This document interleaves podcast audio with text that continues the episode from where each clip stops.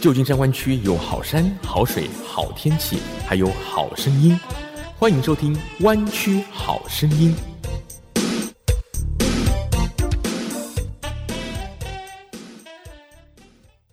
亲爱的听众朋友，你好，欢迎收听 FM 九六点一湾区中文电台，每周六下午三点到四点，湾区好声音，我是郑佳瑜。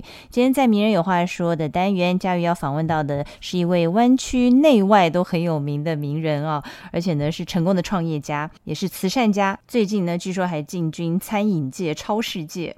那么他的 title 非常的多，以下呢我是择其中一些大家比较熟知的介绍一下：美华电脑科技协会会长。全球玉山科技协会副理事长，还有华人特殊儿童之友会中心的创办人，旧金山台北姐妹市委员会副主席，以及数不清的新创公司的董事。欢迎胡立明大哥。哎，佳瑜你好，哎，各位听众朋友好。哎，你讲的太太客气了，没有啦，就是说，哎，其实我还没有介绍完呢，另外还有十几个 title 都没说，包括这个侨务咨询委员等等等等。没有，就说有些时候就说。在侨界里面呢，大家都是好朋友呢。那我们也很高兴说，我们有机会能够替社会大众侨界贡献一点。我们也很高兴做这个社区的一份子。那说有名也没也也不能说有名啊，就说就说因为你如果在湾区还不算有名，那真的没有有名的人了。而且因为你有名，我才访问你啊，不然我就名人有话说，不就名不符其实了？说说的也是有道理，是不是？不要太谦虚。很多人都觉得说，其实你已经有名很久了，而且你已经创业成功很长一段日子。但是我想，很多朋友不见得知道你当初是怎么走过来的。当然，你现在还是很年轻了哦。当初你是台湾台湾大学电机系毕业，来到美国留学，对不对？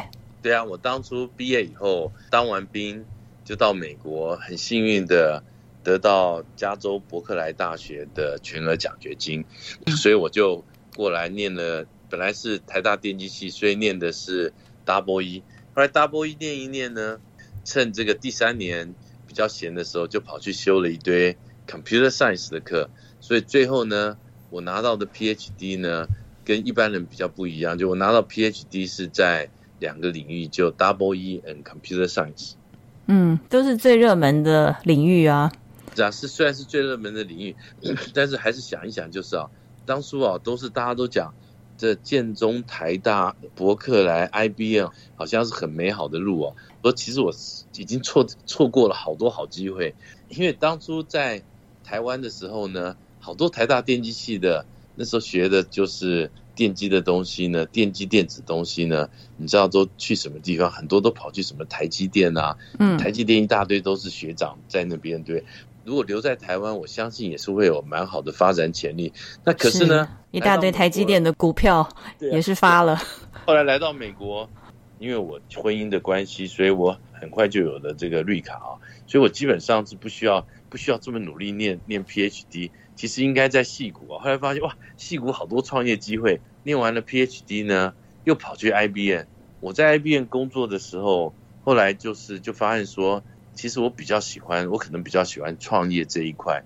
就说在那个高深科技领域发展呢，发展好几年呢，写了很多 papers 啊，最后就发现说，哎，其实这些高深理论都是发表 paper，搞不好根本没有人看。如果那那时候。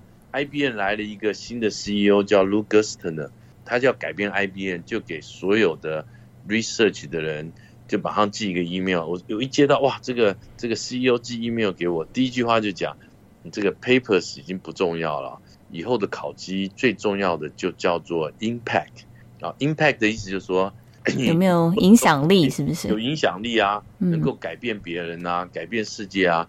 所以我后来就是给我一个很大的启发啊。要做的技术也是人家需要、人家想要用的东西，所以这其实给你一个启发，对不对？是啊，等于是。所以后来在 IBM 工作了几年之后，你就有了创业的想法。那真正创业是在一个什么样的契机之下呢？其实人生啊，很多时候啊，这个契机都是有的时候是从天上掉下来的一个启示。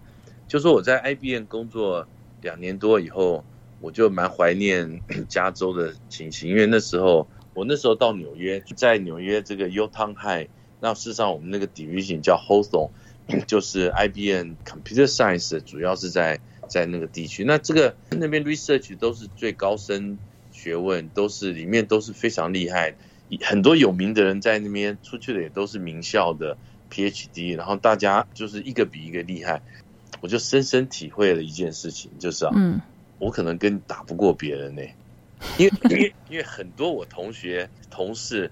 他们呢，就是每天关在实验室做十二个小时，就是有人哦牺牲一切，他眼中就只有他的 research。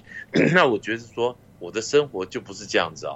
当我不能跟别人花一样的力气的时候呢，我如果跟他研究高深学问呢，我如果这一辈子跟这些人呢，我们台大电机系最厉害的同学呢，跟伯克莱最厉害的同事呢，跟这些 IBM 最厉害，这些每个人都三头六臂。我从以前开始就是喜欢呢，喜欢到处游山玩水啊，我的兴趣就很多啊，我朋友就很多。就我对我听你建中的同学讲过，你从高中就非常会开 party。我就是一直一直是朋友很多，我交了很多好朋友。对我来讲，就是说这是心灵上也是非常非常愉快的一件事情啊。就是兴趣比较广泛，没有办法像其他人这样全心全意的投入去做研究，是吗？没错，所以我那时候就觉得说啊，以后出来闯呢。还是要靠靠我的智慧啊！我不能纯靠我的努力，因为纯靠努力啊，你跟所有人在这高深科技领域上面呢，钻到很深的时候呢，就是你的成就可能跟你花的时间有很大关系了。那我就那可能不是我的路，所以我后来回到加州呢，在 Almond Research 做了一年多。那有一天，我的 Research Advisor 就跑来找我，伯克莱的博士论文的指导老师，他找我吃饭就跟我讲说。你怎么现在还在 IBM 呢？都是我不好，把你变成这个 too academic。他他 took sabbatical 啊，他在那个 Silicon Valley 逛逛了几 晃了几年哦，他就觉得说 Silicon Valley 蓬勃发展哦，他就跟我讲说，立明你不要在你不要在这边待了，在这边待没有意思啊。他跟我讲这一番话哦，就跟我心里想的完全一样，所以我就回到办公室就开始写辞呈。我真的就过了两个礼拜，就到我老板的公司去工作。那时候是一家公司叫 Technicron。那为什么这么 attractive 呢？就是因为它是一个 incubator。那时候就有孵化器了。对，那时候的 Technicron 的孵化器的 model 就说：你们这些想创业的人，办公室的架构、HR 的架构、那 legal 的架构、开公司的这些东西，你们都不知道，对不对？那我们提供这些服务给你，那你们就可以专心的去。帮忙科技去找客户，去找市场。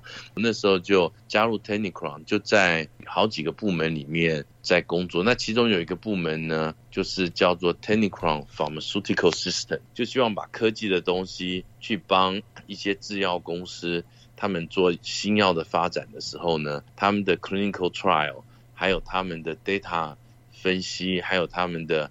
怎么样去管他们这些所有 case report form 这些，就是我们就希望说，电脑跟我们科技的最新的知识，帮他们自动化，帮他们做的更有效率。我学到了很多东西，所以做了两年，我就自己出来开公司。那我开的第一家公司啊，很有意思啊。这个 model 我把它叫做 venture labor company 啊，人家就说什么是 venture labor？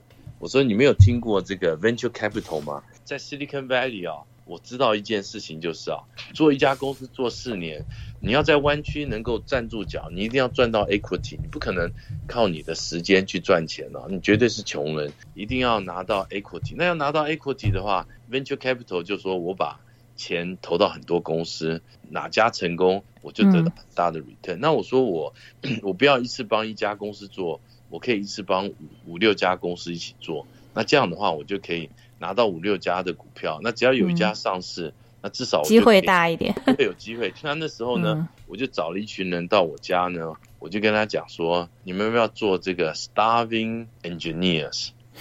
所有人就在那边说：“什么叫 starving engineer？” 我说：“你跟着我做事啊，我们有我们的理想抱负，但是我们就赚不到钱，我们就要勒紧裤带，我们就跟艺术家一样，会日子过得很辛苦。那时候高科技人才真的并不多，所以我们就。”把我们的能力贡献给他们，有一家公一两家公司可以拿一些钱，其他那时候有五家公司啊，大部分都是换股票，就我们帮他们做，钱拿的很少，主要换股票为主。你不是帮一家公司上班，而是你帮五家公司上班。那时候你要拿股票的话，那你当然钱就拿的少，因为是 我们是要去换股票的，所以我们就是要去赌大的。那时候做了五家公司啊，后来后来有成功的吗？后来又另外成立了 A 丽妹这家公司。这家公司一成立，我就觉得应该这家公司应该会成功了，因为我想都失败了五家哦，因为哦前面那五家都没成。创业就是大部分都是失败，可是你在失败过程中，你就开始学到说怎么样去下一家怎么做。那有些时候呢，你光去做，你提供技术给这些公司，很多公司的最大缺点就是啊，都是技术导向。我有一个很棒的技术，我有把这技术做出来，我这就变成一个很棒的公司。其实事实上不是这样子啊，事实上我后来发现说，每家公司在做这个高深科技呢都没有用。成立 a l i m a 的时候呢，我就去找客户需要什么，你给他他们需要的，他们有问题你帮他们解决。其实你不需要用最高深的科技，而是说你要解决他们的问题。所以在那过程中呢，就是戏骨的精神就在这里，就是说第一个就不能怕失败啊。第二个就是说啊，你人生啊要有 entrepreneur 的精神，你有很高的理想，一直为你的理想奋斗。那我那时候都觉得说，既然要跳进来做 entrepreneur 呢，你就是要了解市场，找到问题，解决问题，然后找到钱，然后找到人，然后呢，所以人际关系也很重要。我朋友很多啊，那这些朋友呢，在这朋友圈子里面呢。找到很多，学到很多，所以我觉得后来都派上用场了，就对了。就是有一天，就是都派上用场。艾丽妹后来蛮成功的，但是事实上就说，当你看到这家公司，我们可以做的这么成功，可以把它带到 multi billion dollar，带到公司两千人，是一定有他成功的道理。但是我们现在先休息一下，等一下再好好讲这家成功创业的公司的精神。好，稍后回来。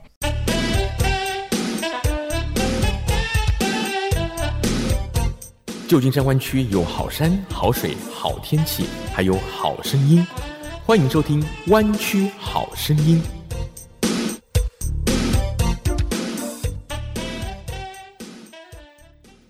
亲爱的听众朋友，欢迎继续收听 FM 九六点一湾区中文电台，每周六下午三点到四点《湾区好声音》，我是佳瑜。名人有话说单元，今天访问到的是科技界、创业界。慈善界，据说未来也是餐饮界啊 的名人，非常具有戏骨精神的创业家胡立明大哥。刚才讲到你离开 IBM 之后，跟着你大学时代的 mentor 工作了一段时间，然后自己出来创业，就集合了一群工程师，帮不同的公司工作，用很少的钱，主要是换股票，然后这些公司后来都失败了，大部分都失败。就是你想想看，就是。Venture Labor Company 就是说，我们把我们的力气就是做来风险投资，大部分都失败。可是呢，其中有一家公司叫 Inspect 呢，那时候做一个 mobile 的 solution 去做 inspection 的自动化，结果呢，这家公司经营不善呢，就出现问题。出现问题以后呢，他们的 CEO 就离开了。离开了以后呢，就找我说，因为跟我合作。虽然他公司失败，但是他非常喜欢跟我合作这个感觉，所以他后来就回来找我，一起创业。对，这个人就叫做 Sig Enderman，他就是我 Ali May 的口方的，我跟他的互补性非常高。那我你是很懂技术，他是懂市场吗？对，他是，这很妙，我们是互补又又是 compatible。他跟我个性非常像，我们都是每天开会都开玩笑。那我们都是努力的时候都都很愿意付出努力，但是呢，很注重家庭，对朋友很好，待人很真诚。他是犹太人，然后他有财经的经验，那我有技术。其实呢，我们两个在创业精神上很接近，可是呢，在 domain expertise 方面呢，他就是一直找不到好的技术人才。那那时候技术非常重要。那我呢，就是寻找有什么好的机会，不再是去帮别人创业，而是说我自己来创业。我们就成立这家公司，就做贷款的自动化。那人家就说：“你对贷款懂吗？”我就说：“我对贷款当然很懂啊！我几个礼拜前才 才办了第一个 mortgage。你知道 mortgage 来的时候啊，然后很多东西都 fax 来的，是连上面写什么都看不清楚，因为。fax 在 fax 已经都已经字都很模糊了，我就问那 agent 说：“这这张是什么？”那 agent 就说：“他说他看说我也看不懂，因为这字实在已经太模糊。然后他后来又过了几秒，他说：“哎，不过我找到签名是在这。”我说：“哦，OK。”我就 说那时候要查英康的时候啊，早知道我就跟他讲我一百万的英康，因为他查英康的时候就打电话来跟我讲说：“哎，可不可以把你们公司 HR 的电话给我？”嗯，说我那时候就想说，那我不把我姐夫名字给他，所以那时候就说。我们就发现说，他们在 mortgage 的上面呢，贷款的汇率，所有的东西都不透明化，而且所有的都是 paper base，所有都打电话用 fax，那这非常没有效率。那我那时候买一栋房子贷款这过程，我觉得真的是太复杂了，这个是一个很大的问题哦。那我们总是要找到一些切入点，所以我们事实上就在这个 mortgage 界里面呢，以这个作为我们的基准。我因为我们知道说。我们最后的 dream 是啊，以后贷款都自动化哦，所以都是 online 在做。然后那时候还没有 AI，但是我们就说所有的自动化都是在网络上做呢。很多时候都不需要人，对，也不需要这么多 mortgage broker 跟 agent 在那里啊。我们就从这个想法就慢慢做，后来做了二十年，我们变成独占市场。所谓独占市场，就是说。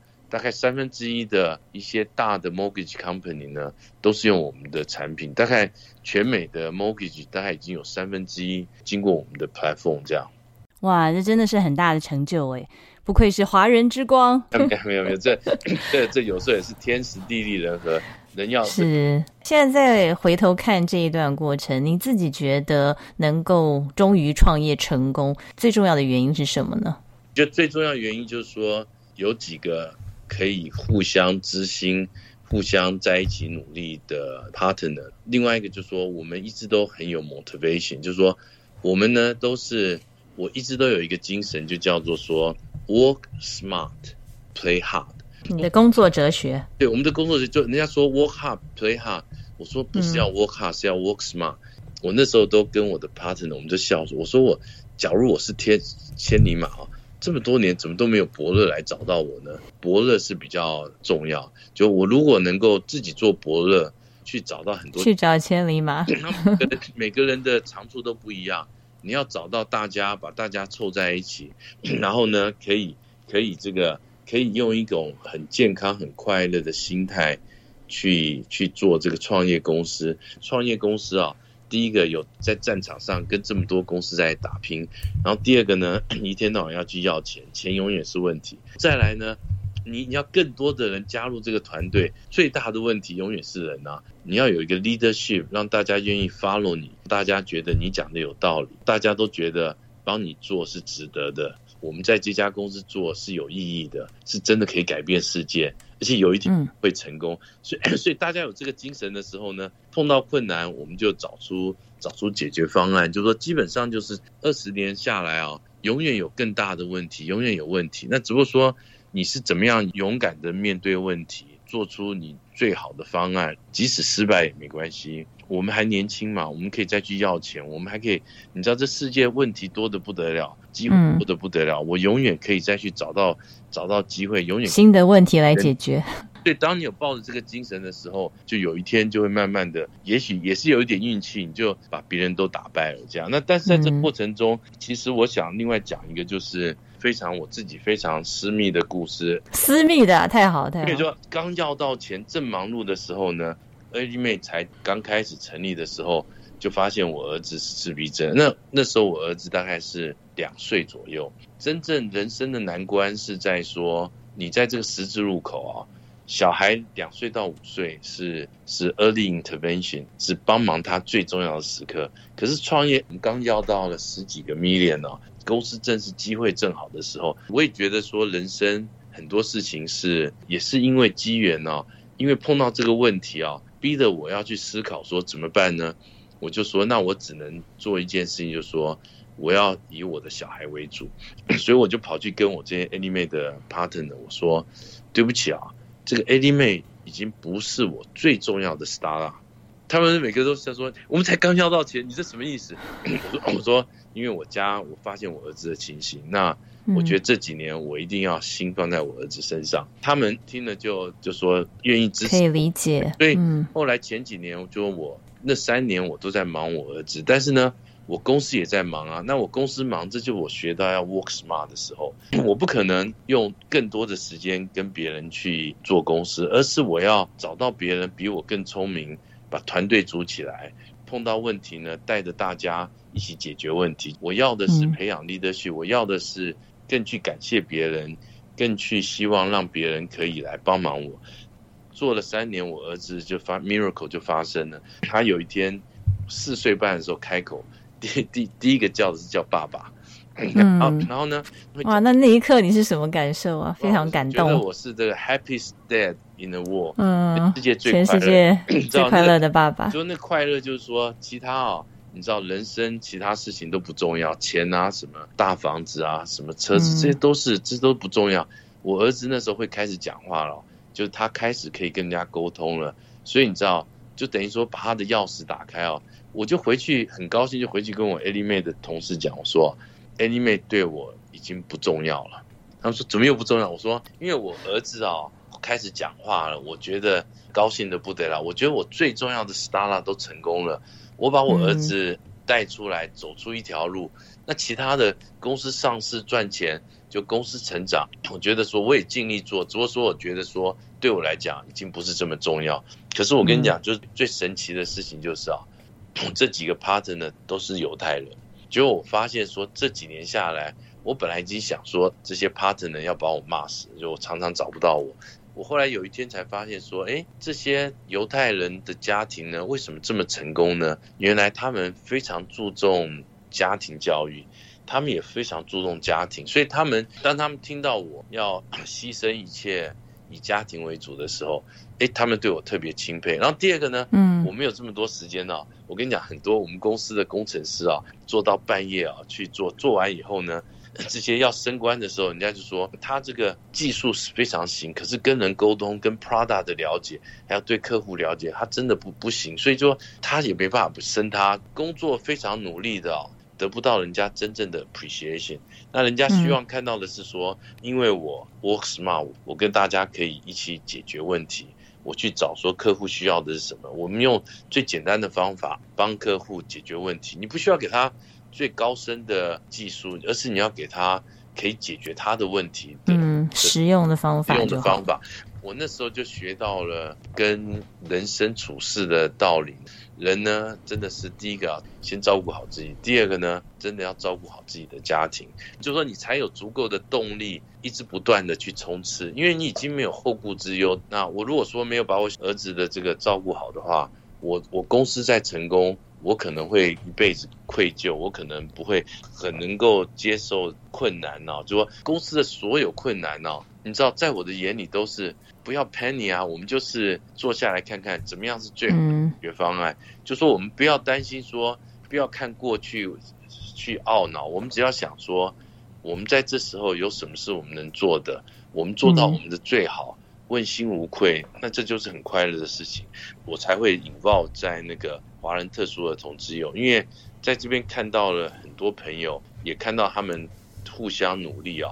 那时候有一个我好朋友 Albert 问，那他们事实上是十个家庭，就是 FCSN 的 founder，他们大家一起互相帮忙，真的照顾了很多特殊儿童。每一家都是我好朋友，有些家庭甚至都没有特殊儿童，没有小孩，但他们都觉得说愿意来帮助这些特殊的小朋友。对，所以我那时候就觉得，其实我们自己这么辛苦，我们究竟还是蛮优秀的。我们是在美国奋斗，我们都做这么辛苦走过来，就希望说把这些经验能够去帮助更多父母，因为这些父母哦，不要说小孩自闭症啊，哪一个父母带小孩不是说，哎，我以前从来没带过小孩，因为这父母带小孩，每个都是都是一个新的学习过程。当你有 passion，你喜欢做的事情，做有意义的事情，这时候的人生或者这种任何 project。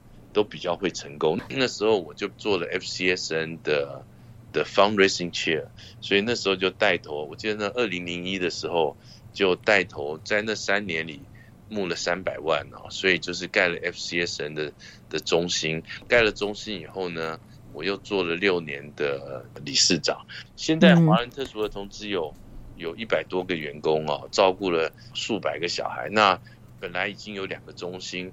我们最近又买了第三个 building 在 Fremont，在特殊儿童里面，因为要了很多钱，办了很多东西啊，人生里面呢学到的很多东西，其实是在做帮特殊儿童。帮 FCS 募款，然后盖，然后后来这些经验又帮助了你的公司。没错，其实这里面很多经验哦，让大家底下的人有这种向心力，愿意往前工作，愿意多付出一份的时候呢，这是一个很大的学问，对这我相信这都带给我们很多的启示，尤其是要跟立明大哥学习，怎么样让人家付钱给你，然后又很高兴哦，这真的是很大的学问。大的学问，对。至于胡大哥是怎么样在度过家庭的困难之后，又带领 Ellie Mae 自己创办的公司上市，市值不断的增加，这个成功的创业经历背后有哪些故事？今天因为时间的关系，我们下周再继续和胡大哥聊健康加油站。欢迎收听健康加油站，我是 Lively 健康城市的推广大使郑佳瑜。今天在节目中要和你讨论，不运动只是冰山一角。运动对于人类健康的重要性已经是众所皆知的事情。另一座冰山很少被关注，却漂浮在每个人生活当中，那就是久坐这个行为。它对健康的影响并不亚于身体活动量不足。由于长时间坐着会降低体内的代谢效率，加上坐着的时候经常会伴随着高热量饮食，进而对健康造成影响。许多知名医学期刊皆报道了一致性的研究结果，那就是长时间坐着会提高罹患肥胖症、二型糖尿病。心血管疾病、癌症及死亡的风险，而且即使有足够的运动，坐着不动的时间过长，还是会提高这些疾病的罹患率及死亡率。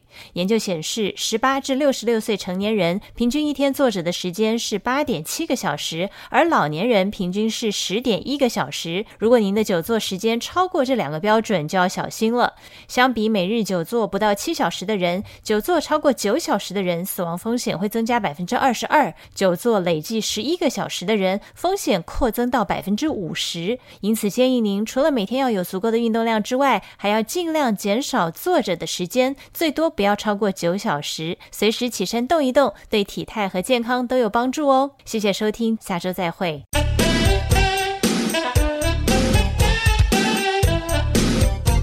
旧金山湾区有好山好水好天气，还有好声音，欢迎收听《湾区好声音》。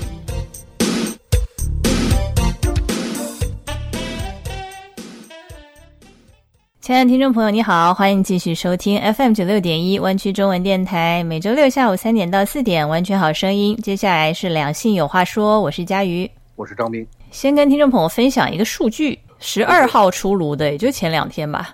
嗯，这个是美国二零二零年的最新人口普查数据。二零二零年，结果呢，应该不怎么令人讶异啦。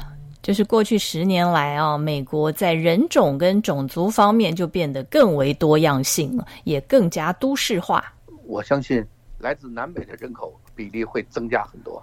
嗯，我没有看到它从哪里来的这个数据，因为它是以种族来分嘛。我看得到的一些数字呢，是显示我们所谓的这个 Caucasian 啦，就是 Non-Latino 的白人。这个人口哦，在这十年当中减少了百分之八点六，嗯，也可以说是急剧的减少。虽然还是美国最大的族群啦，超过一半，但是呢，越来越少就对了。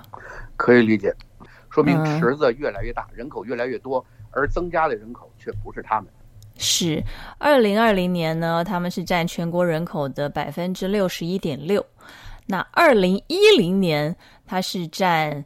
全国人口的百分之七十二点四，哇！你看，十年就下滑了十点多，哎。哦。另一个呢，非常值得我们关注的就是亚裔美国人，在这段时期呢，激增了百分之三十五点五，所以现在在全美国来讲，已经有两千万人是亚裔美国人了，这占了总人口的百分之六，还是最少的啦。嗯嗯，百分之六。非裔美国人占总人口的百分之十二点四，那 Latino 呢？西语裔的美国人是占了总人口的百分之十八，十八、十二、六，就百分之三十六，三分之一多是非白人啊。另外还有一个是其他种族，也就是跨种族的吧。因为现在混血的人也越来越多嘛。哦，指的是这些啊。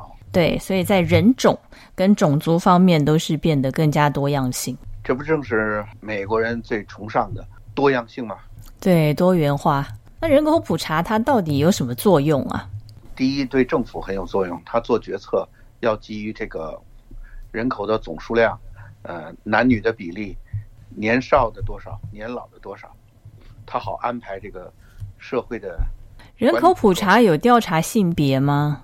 有啊。性别、年龄都有啊，包括你的种族。这里没有讲说有多少女性跟男性，可是现在性别很难调查吧？这还有还有第三性啊，有很多分类，对吧？或者是你是男的，但是你自认是女的，或者你是女的，但你自认是男的。对啊，去医院那个性别地方有五个选择，以前我从小到大都是两个选择，现在有五个选择。我以为是三个，嗯，其实是五个，嗯，好像还可以更多。那人口普查有有调查这个吗？我已经不记得了。呃，没有这个，可能二零三零年的时候就会有了。你是男的，你是女的，还是你是男的认为自己是女的？你是女的认为自己是男的，还是你认为你有时候是男的，有时候是女，有时候是男，有时候是女的？还有呢，变性人是吧？男的变女的，女的变男的。嗯，或是男的变女的之后，但是还是认为自己是男的，那就 快疯掉了。十多种选择了啊。嗯，社会的多元化啦，其实我们要用开放的心胸来看待这个现象吧。就是会有这样的事情发生嘛？其实人口普查的结果还真的很重要，因为美国选区怎么样划，跟人口普查的结果非常有关系的。像加州不就少了一席吗？然后，另外像这个，其实像那种很地区的选举也是会有影响的。然后还有数十亿美元的联邦经费怎么样分配？像学校分多少啊，医院分多少啊，这些都跟人口普查结果非常有关系。这也就是之前为什么一直跟大家说，你一定要参与啊，你一定要被算进去啊。旧金山当趟多热闹啊，人都住到街上了。那你看我们旧金山多热闹，很多人都住到街上去了，越来越城市化。对，所以人口集中在都会区，这个相信大家也都，嗯，这也是大家意料中的哦，都看到了。这种简易房还看起来比较整齐，像旧金山很多是这个各种颜色的帐篷，对，大小不一，高低不一，也挺多元的。所以，这个二零二零人口普查数据出炉了，那么也再次的证明呢，美国是人种跟种族方面都非常多元跟多样的一个国家，也是一个人口大国了，毕竟还是在增长的。嗯，我看美国是不是也快该搞计划生育了？美国不用担心这个了，美国还有大把的地可以让大家去开发的，只是说现在太集中在都会了，应该要疏散一下。是是。在奥运场上呢，其实也就表现出来了。所以你看，今年虽然很惊险，但是最后这个金银铜的奖牌榜，美国还都是第一呢。嗯，一块奖牌之差啊。嗯，但毕竟还是第一啊。我们身在美国嘛，还是要为美国喝彩一下。没错。不过我也发现另外一个很有趣的研究啊，嗯，就是呢，我们在比赛的场合啊，我问问你好了。金银铜通常是前三名嘛，对不对？对啊。那你觉得这前三名得主他们的快乐程度是不是应该跟他们得的奖牌成正比呢？就金牌最快乐，银牌第二快乐，铜牌第三快乐。按常理是应该的哦，金牌最快乐嘛，第三名不如第二名，第二名不如第一名嘛，应该是这样，对不对？嗯。可是呢？相关的心理学研究却发现啊，尤其在这个奥运赛场上，虽然铜牌的成绩是不如银牌，可是呢，铜牌得主的心情却比银牌的更快乐。哎，这是为什么呢？我猜猜，会不会铜牌的人他成绩本来就觉得不怎么样？哎，居然我能获奖，因为要知道铜牌和后面没有牌的，那就是十万八千里。就差很多了。对啊，就相当于那个下午六点钟，你进入银行的时候，刚进去，银行经理就翻了牌 close，你是那最后一个。要说享受落差，应该是铜牌，按理说最高兴。没有啦，金牌得主还是最开心的了。哦，但是为什么银牌的选手表现比铜牌好，可是铜牌的得主却展现出更多快乐的情绪呢？这很有意思哦。他们还去分析，就是得金银铜牌得奖时的笑容，然后就发现金牌得主笑得最开心，然后铜牌也很开心，然后银牌得主呢，尽管在微笑，但是非常勉强的。本来那块金牌是我的。啊，好有趣哦！然后后来他们分析就发现啊，这些世界级的运动员其实是用不同的标准来看待胜利的。银牌选手通常都会把自己跟金牌选手做比较，那他们可能胜负也就在一点点之间，很有可能他们原来是可以拿金牌的。所以他们在得奖的那一刻啊，在领奖的那一刻，心里头常常常都在想：哎呀，好可惜！如果我稍微怎么样，如果我刚才再努力一点，或者是我刚才做一点什么什么不一样的动作，哎，或者是 差一点怎么样的时候，哎，也许我就能拿金牌了。嗯，所以他们在这个领奖台上的时候，脑海里其实思绪万千。明白了，他就是那个半杯水看半空。那铜牌就是半杯水看半满的人，但是铜牌选手的心态啊，往往就是跟他后面的那一群人比较，他们心里头那时候都在讲说：“哎呀，还好我是第三名，还好我拿到了奖牌。那个第四名呢，可能也只差我一点点，但他就什么都没有啊。”对啊，从第四名到第一万名，都是一样的。领奖台之外了，好有趣哦！而且他们做这个研究的过程也很好玩，他们是用资料库来分析过去五届奥运的颁奖照片，透过一些软体进行脸部的辨识，企图找出谁是真笑，谁是假笑，谁心里是非常高兴，然后谁心里其实非常失望，结果就发现那些银牌得主，通通都是皮笑肉不笑。所以我们说，富贵不能淫呐。就得金得铜都不要得银牌，对对。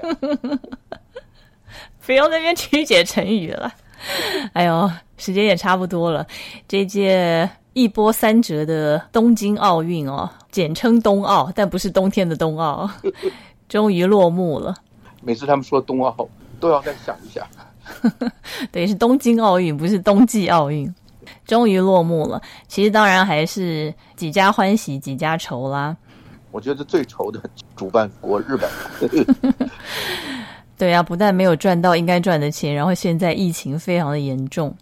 但是呢，这个奥运场上其实还是带给我们很多运动精神的展现，我觉得还蛮多很令人感动的时刻了。所以我个人是觉得还是很欣慰这一次有举办。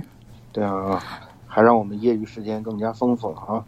嗯，那么也非常恭喜所有的通拍得主，至少他们非常的快乐哦。也谢谢听众朋友的收听，我们下周见。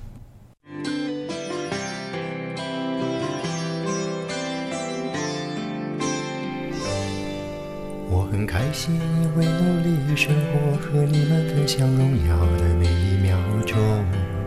如果难过，你肩膀最辽阔，你帮我带走乌云漫布的天空。如果生活少了有你陪我，我整天开着手机也感到失落。因为我们都最想看到彼此灿烂的笑容。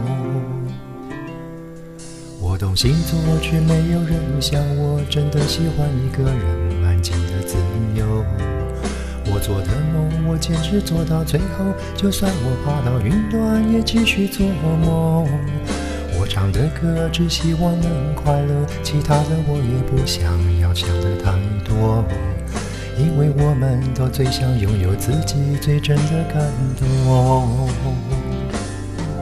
听你说，听你说，我们同时拥有一个真心的朋友，聊日出日落。因为有梦，所以更认真生活。听你说，听你说，我们真实拥有一片美好的天空，不能常联络，却更紧握。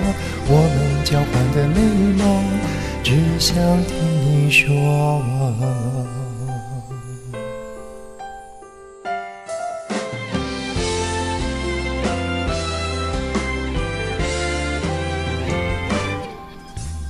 星座，却没有人像我，真的喜欢一个人安静的自由。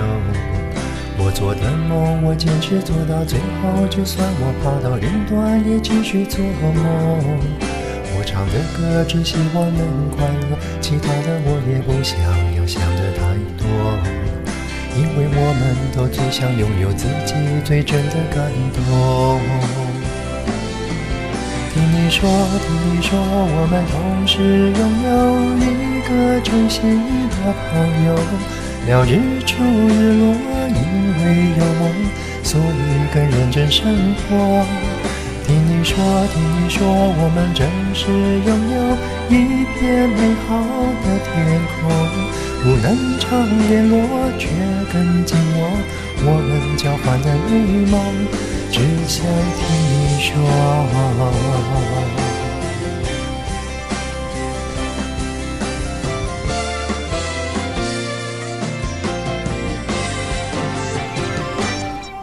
听你说，听你说，我们同时拥有一个真心的朋友，聊日出日落，因为有梦，所以更认真生活。听你说，听你说，我们同时拥有一个真心的朋友。